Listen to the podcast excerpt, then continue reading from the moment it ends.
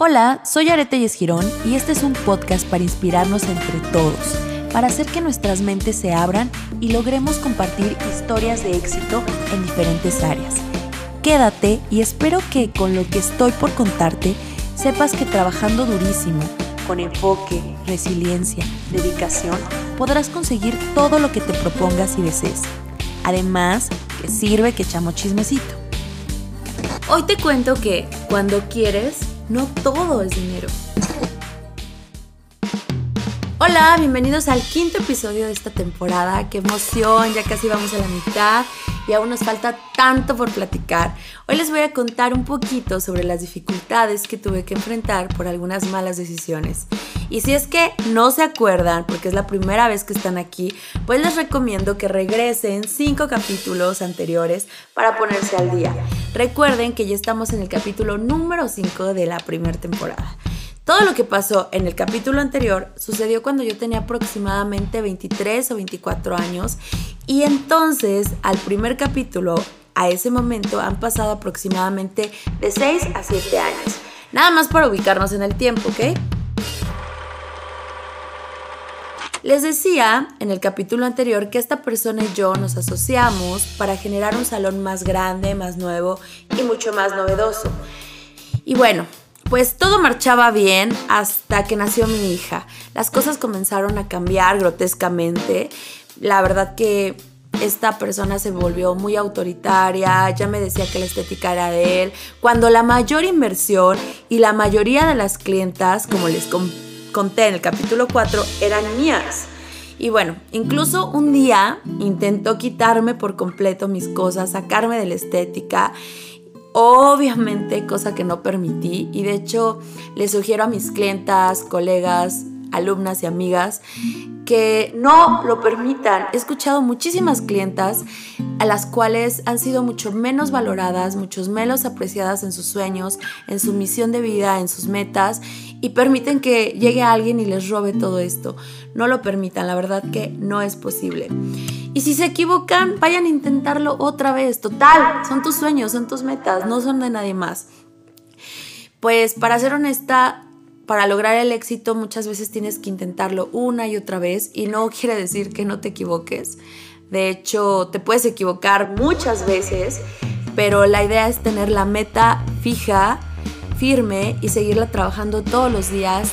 Al otro día quitarte las lágrimas y seguir avanzando. Y pues, bueno, fue así. Y continuando con la historia, al final este personaje se terminó llevando algunas cosas, pero obviamente no pudo quitarme la estética. Al final del tiempo me dejó pensando mucho en el futuro de mis hijos, en lo que yo quería para ellos, cómo vieran a su mamá, el ejemplo que iban a seguir y pues por eso decidí retomar mis sueños, pero de otra manera. Verdaderamente, y aún con este coraje de salir adelante, luchar por mis sueños, estaba completamente perdida en mis pensamientos, en mis sentimientos, en mis emociones. Tenía una gran confusión. Y escuchen esto porque es súper importante.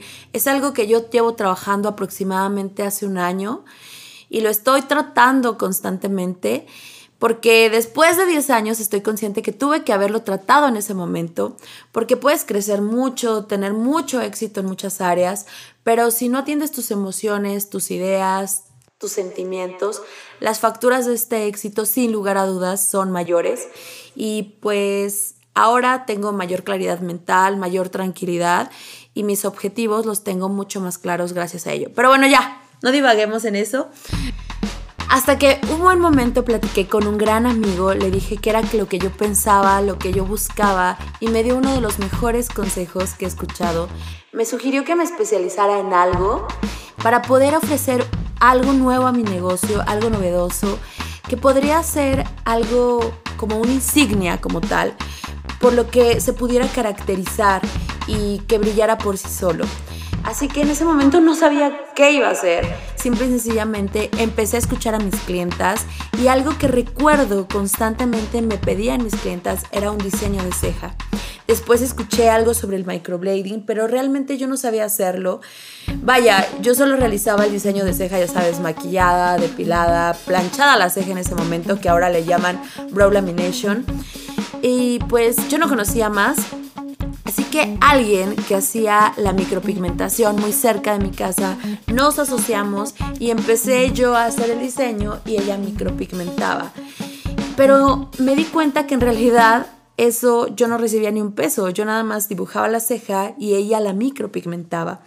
Así que vi una gran oportunidad de negocio, empecé a indagar, empecé a preguntar, a cotizar capacitaciones o cursos y en ese momento eh, encontré una gran posibilidad de tener una capacitación con alguien profesional, pero en ese momento consideraba que era excesivamente caro. Hoy sé que era demasiado barato para todo lo que me iba a retribuir y pues bueno, ahí 20 mil ideas empezaron a fluir en mi cabeza. Yo estaba segura que quería ser mejor en muchas otras cosas, que no quería quedarme ahí para siempre, no quería ser, aunque no es malo, pero no quería ser la típica estética de la esquina, quería brindarle algo más a mis clientas. Así que también quería que mis hijos vieran un ejemplo mejor de vida, que pudiera darles más entonces comencé a trabajar, a buscar más formas de capacitarme, pero creo que para mí aún todo esto en este momento no era suficiente. De hecho, en algún momento hasta pensé cerrar mi negocio, aunque suene increíble. En ese momento pensé cerrarlo porque era ya literalmente una saturación de ideas constante. Pero bueno, afortunadamente gracias al consejo que les comenté, no lo hice y decidí crecer en el ámbito laboral en específico y opté por la micropigmentación. Y yo quería que todo el mundo me conociera, que todo el mundo conociera de mi trabajo, que supiera quién era yo y que me destacara no conociendo mi imagen, sino conociendo mi trabajo.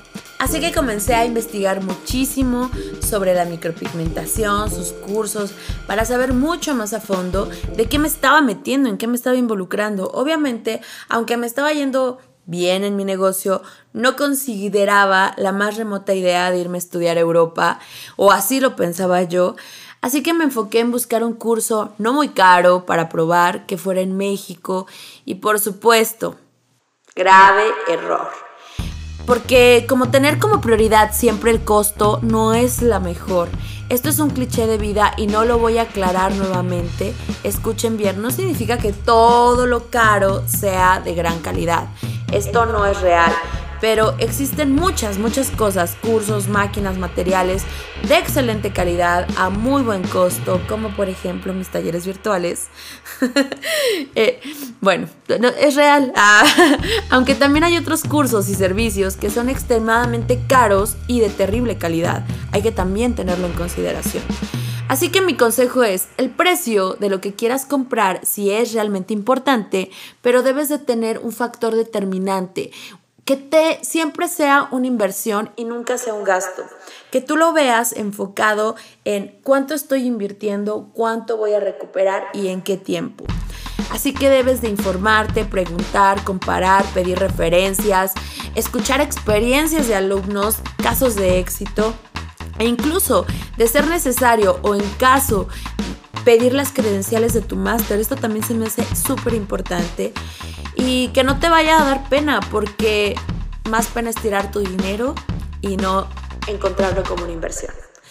Y bueno, pues así es como yo hice mi primer curso de microblading en México, lo tengo que reconocer, me costó 8 mil pesos o 6 mil pesos, ya ni recuerdo.